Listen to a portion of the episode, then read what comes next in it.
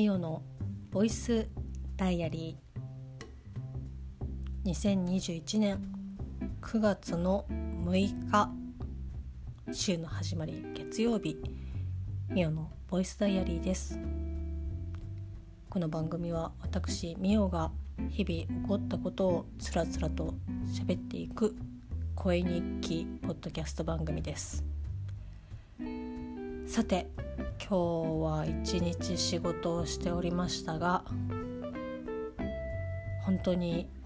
怒涛のようなことが次々と起こりまして、まあ、私の勤めてる会社がですねちょっとあまり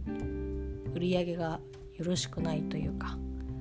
まあ本当にまあうちの会社に限ったことではもちろんないですしそういった会社っていうのはすごく多いとは思うんですけど、まあ、本当に会社を畳むかどうかみたいな。まあ畳むかというよりも本社が、まあ、県外、えーと、石川県にあって東京にも事務所があるんですけどそこで私は働いていてでまあ東京といえばですねもうほとんどこうイベントとかもこう中止や延期になったりとかっていうことが続いていてなかなかこう売り上げをね捻出するっていうことができない状態で本当に東京を一旦畳むかみたいな話になっていたんですけど私の会社の社長がですね、まあ、良くも悪くもなんですけど昭和的なこう、まあ、昭和的なっていう言い方は語弊があるかもしれませんね。まあ、本当に今こう人権を割くっていうことがまあ第一優先というかねやっぱり固定費とかこうそういう人件費っていうのが一番仕事をしていく上でかかっていくのでまあちょっとそこのところねうちの社長はまあ本当にもう咲きたくないっていうのでいろいろ銀行さんとですね話をしていましてでまあいろいろ試行錯誤をした結果、えー、私がですね、まあ、東京事務所の経理をやりつつ銀座にありますアンテナショップのですね経理も、えーと、兼任するっていう形になりましてまあただ今東京の方でこうね仕事がすごくあるかっていうと、まあ、ほとんどない状態で、まあ、言ったらこの時期っていうのはもともとあまり仕事がないんですけど秋口とかね冬とか、まあ、それこそ繁忙期っていうのは1月とかだったりとかするんですけどうちの会社は。まあ、ただ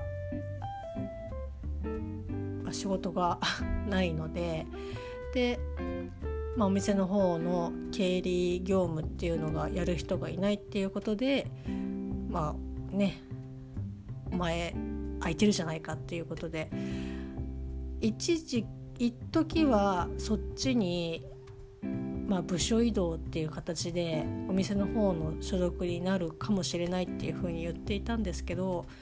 まあ、そうするとですね、ま、結構その契約上雇用条件とかっていうのをもう一度こう契約し直さなきゃいけないっていう話まで言ってたみたいで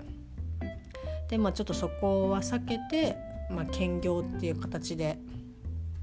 今日改めて社長の方から、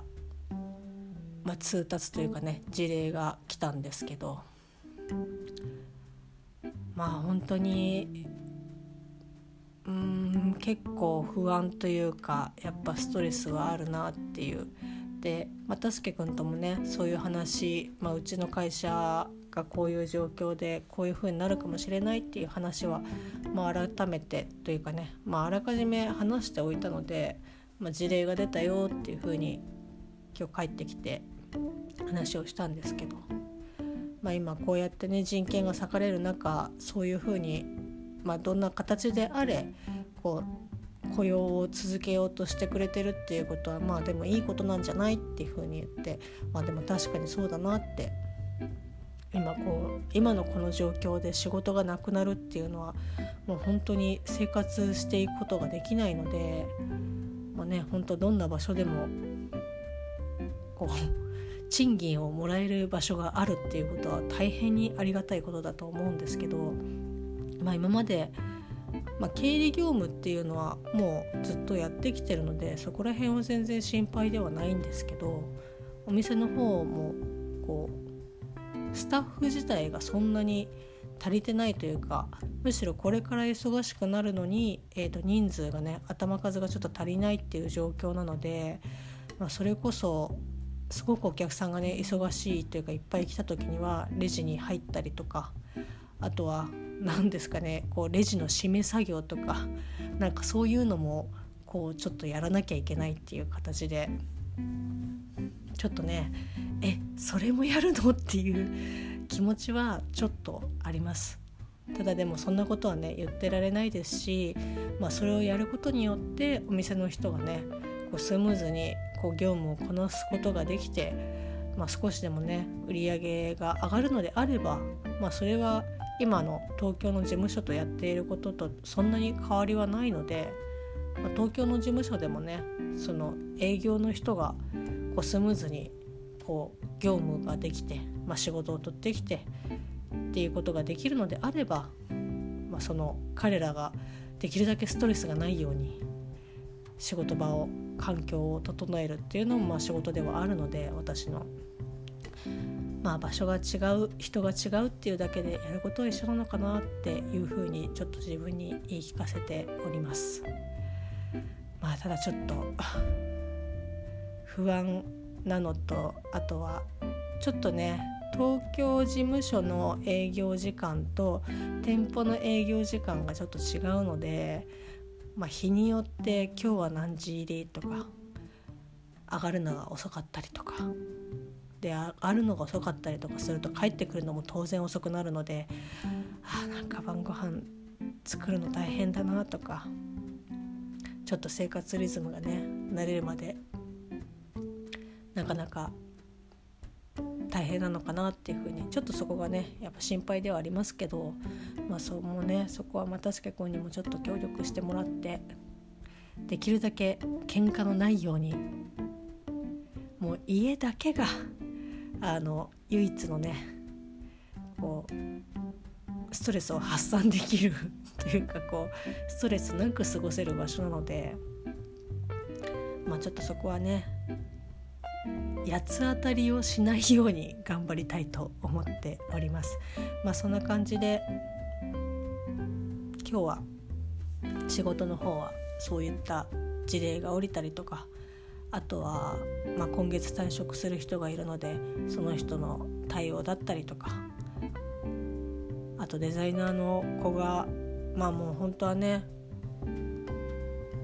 すごくまあかわいそうというかまあ、東京で働きたいっていうことで東京採用ということで、まあ、うちの会社に入ってくれたんですけど、まあ、本社の方に異動になりましてもともとね本社の石川県出身の子なので、まあ、引っ越してまあ困るっていうことはもちろんないとは思うんですけどその本人自身もねやっぱ東京で働きたいっていうところが、まあ、あると思うので、まあ、ちょっとねなんか本当に急に決まったことなのでちょっと申し訳ないなっていうかまあそこら辺はね本社に行っても少しフォローができればなっていうふうに思っています。まあ、なので本当に今月9月は結構バタバタな感じなのでね私は今年毎役厄年猛威を振るっているなっていう感じではまあありますけどちょっと気を引き締めてね頑張っていきたいと思います。であとですねあワクチンのね接種してまあ筋肉痛がとかっていう風に言ってましたけどもう今日のお昼過ぎぐらいにはだいぶ緩和されて今とかはねもう全然腕上げてもほとんど痛くない、まあ、ちょっと痛いかなっていうぐらいなので、まあ、本当に緩和されてきてるなっていう感じです。であと今日はアトロク、まあ、TBS ラジオのね「アフターシックスジャンクション」を今日聞いてたんですけど、まあ、月曜日はね歌丸さんのパートナーが熊崎和人さんなんですけど結構ね熊崎さんのこう推しというか前は山本隆明さん、まあ、金曜日のね金曜パートナーの山本さんが結構ああいいなと思って聞いてたんですけど最近地味に熊崎熱がこう上がってきて結構月曜日と金曜日は「あ聞こう」みたいな感じでアトロクを聞いてるんですけど、まあ、今日結構ね初っ端からちょっと歌丸さんのちょっとテンションがおかしくて、まあ、テンションがおかしいっていう言い方はちょっとあれなんですけどなんとなくそわそわしてるなっていう感じではあったんですけどまあこう本編放送を聞いている中でまああの私自身はそんなにがっつり聞いてたりとかしたわけではないんですけどまあアトロクにねちょいちょいあの出演してたりとかあとそのライムスターの、まあ、ライブとかに出ていたハイパーヨーヨーさんの、えーと、プロデュースをしていた方が、まあ、コロナで亡くなってしまったっていう話がありましてで、まあ、亡くなったのは先月8月の末とかなのかな。でそのニュースが、まあ、おそらく今日、まあ、昨日今日とかでこうネットに上がってっていう形で、まあ、今回そのアトロクの話あの放送中にそういった、まあ、ニュースというかこういうことがあってっていう話を、まあ、歌丸さんがされててでも私自身はそのパあのプロデューサーのプロデュースしてる方を、まあ、すごく知ってるっていうわけでもないですし何だったら今日初めてねあハイパーヨーヨーはそういう人がプロデュースしていたのかっていうふうには思ってはいたんですけどなんかすごく本当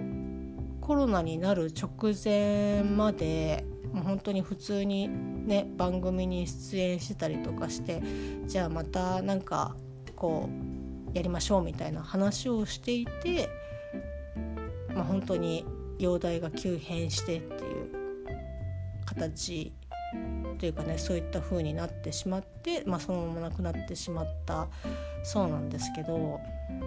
なんかねまあ、そういったその、まあ、今までそのコロナがこう始まってというかコロナがはあの流行り始めてからえあの人がっていうような、まあ、芸能関係の方とか、まあ、それこそ身近な人とかでそういった話を聞くことは、まあ、なかったわけではないですし、まあ、その人に限ったことではもちろんないとは思うんですけどなんかすごくなんだろうなその状況がもちろんその私の身近なことではないんですけどなんかもうほんなうまく言えないんですけどあもう本当になんか頑張って生きていかなきゃいけないんだなっていうふうにすごく思えてでまあちょっとなんかなんでそんな風に思ったのかなっていうふうに自分でちょっと振り返ってみると、まあ、そのハイパーヨーヨー、まあ、女性、えー、と2人組のラッパーですけど、まあ、すごくもう彼女たちの、まあ、こうトークとかその人柄とかあとその歌丸さんがすごく可愛がってるとかまあ、その彼女たちがライムスターをすごくリスペクトしてるっていうのを、まあ、トークとかで聞いたりとかしてなんかまあその歌もねすごく好きなんですけどなんかその彼女たち自身のこう性格とかキャラクターがあなんかすごく好感が持てていいなっていう風にこう自分の中で感じ取っていてで、まあ、全部ではないんですけど、まあ、彼女たちの曲とかもこう聴いてたりとかしてああもう本当にライムスター好きなんだなっていう風に思ってたりとかしたんですけど、まあ、そんな彼女たちのことをプロデュースしてた人だからなのかなっていうふうにちょっと思ってたりとかしたんですけどでもやっぱりなんか予期せぬというか明日また会えるかなっていうふうに思っていた人がまあそのコロナじゃないにしても、まあ、いつどうなるかわからないっていうのがすごくこうリアルに感じられてその放送を聞いていて。もう本当になんかただ普通にしてれば生きていけるっていう状況じゃないんだなっていうふうにすごく思ってでまあ、仕事とかでもそうですけどまあこれねちょっと長くなっちゃいますけど、まあ、私の前職の話になるんですけど前職はま個人業で働個人業の、えー、とところで働いていまして本当ね私が辞める時とかはまあちょっと得意先があまり良くなかったっていうのもあるんですけどもう本当に給料がこう払えないっていう。で、まあ、給料を払ってもらうために仕事を、えーと、やり遂げるでしかもそのただやったのではなくて、まあ、すごく当たり前のことなんですけどきちんとしたものを一生懸命作ってそれをお客さんに渡してお客さんが OK をもらえて初めてお金になるっていうなんかすごくねそれがあのまあ正直すごく辛かったですけどだから働くってほんその働いてお金をもらうってもらうっていうことはあこういうことなんだなっていうふうに。ただこの時間に行ってなんかこう言われたことをこなしてでこう自動的にお給料が入ってとかっていうえーと、ある程度、えー、まあ、ちゃんとしたっていうか言い方はあれですけど、まあ、そういった会社であれば当たり前のことなのかもしれないですけどなんか私の前職はそういったところじゃなかったのでなんかあ本当に仕事を、えーと、こなすのは当たり前で、えーと、給料っていうかお金に見合うものを、えーと成果を出さないとお金にならないんだなっていうのをすごくまあ、その前職で身に染みてましてで、まあ、それはもう本当に今思えばすごくいい経験だったなって、まあ、それは今私がその会社にね勤めてられてる別の会社ですけど勤めてられてるからそういうふうに感じてるのかもしれないんですけどだからもう仕事をする上でも今でもそうですけど、まあ、なんかそういったところの意識っていうのはなんかすごくまだ継続していて、まあ、ちゃんと働かないとお金もらえないぞっていう、まあ、すごく当たり前なんですけどでもやっぱりある程度の会社になるとそういうのってなんか、まあ、なんとなく誰かがやってくれるとか、まあ、なんか適当にやっていても、まあ、お金は振り込まれるっていうような、まあ、携帯が多かったりとかするしそういった経験がない方とかってやっぱりうん、あなんかちょっと意識が違うなっていう風に感じる時は、まあ、多々あるんですけどもちろんねそういった方ばかりではないと思います。まあ、それとなんか通ずるところでだかその生きていくっていうのもなんかただなんとなく過ごしてれば生きていけるのではなくてもう今この状況だと、まあ、仕事ももちろんそうですけど、まあ、傾向面とかそういったのも自分で考えて選択をして生きていかないといけないし生きていけないんだなっていうふうになんかこのそのアトロクを聞いてすごくなんかしっかりしようっていうふうに 思いました。でなんかねそのハイパーヨーヨーがまあ、新曲を、まあ、もうすでにリリースしてましてでそれがあの竹原ピストルスさんの、えーと、カバー曲だったんですけど、まあ、ちょっとねタイトルがねパテ出てこない「石ころ」長いねタイトルの最初が「石ころ」なんですけど。まあでそれでちょうどまあ私の好きなねポッドキャスト番組の「だけな時間」でも、まあ、柴犬さんがすごくあの竹原さんの曲が好きでって言っていろいろ紹介して、まあ、この曲に対してはこういうふうに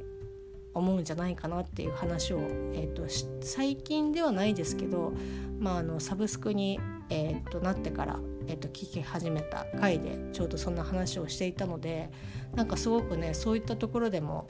こうリンクというかねあなんかこうすごくご縁だなっていうふうに 思いまして。まあ、それで改めてねその竹原さんのもともとの原曲を聴いたりとかあとまあそのハイパーヨーヨーが、まあ、そのカバーをする、まあ、リメイクというかねそのハイパーヨーヨー用に、えー、と作った曲。もともと原曲は竹原さんですけど、まあ、編曲をしたのが、まあ、そのコロナで亡くなったプロデューサーの方なのでなんかすごくねあのいろんなところでまあ私の中ですごくこうつながるところがすごくあってあなんか本当に曲も聴いてすごく歌詞とかもなんかあしっかり生きようっていう感じになりましたね。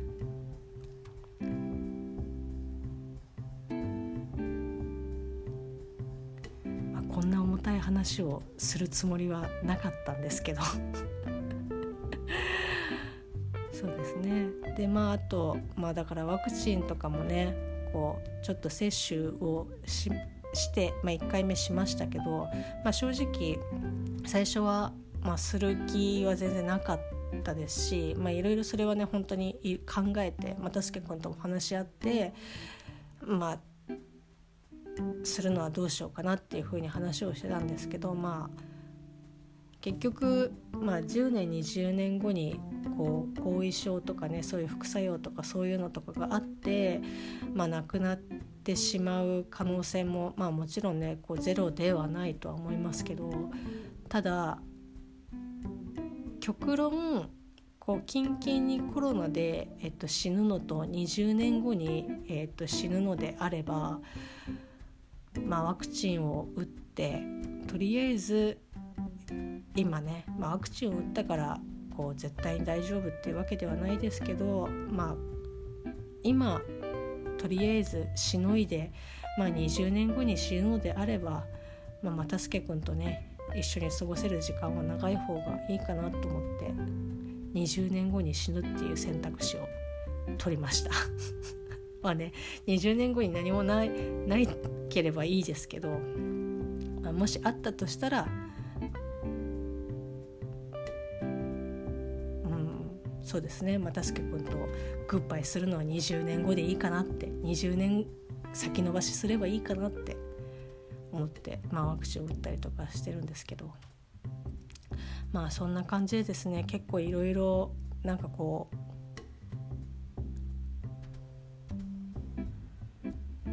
生きていくっていうことについて割と真剣に、えー、と考えた一日でありました。まあ、この感情がね明日になったらもうポーみたいな感じで消えてしまうかもしれないけど、まあ、今日この日9月の6日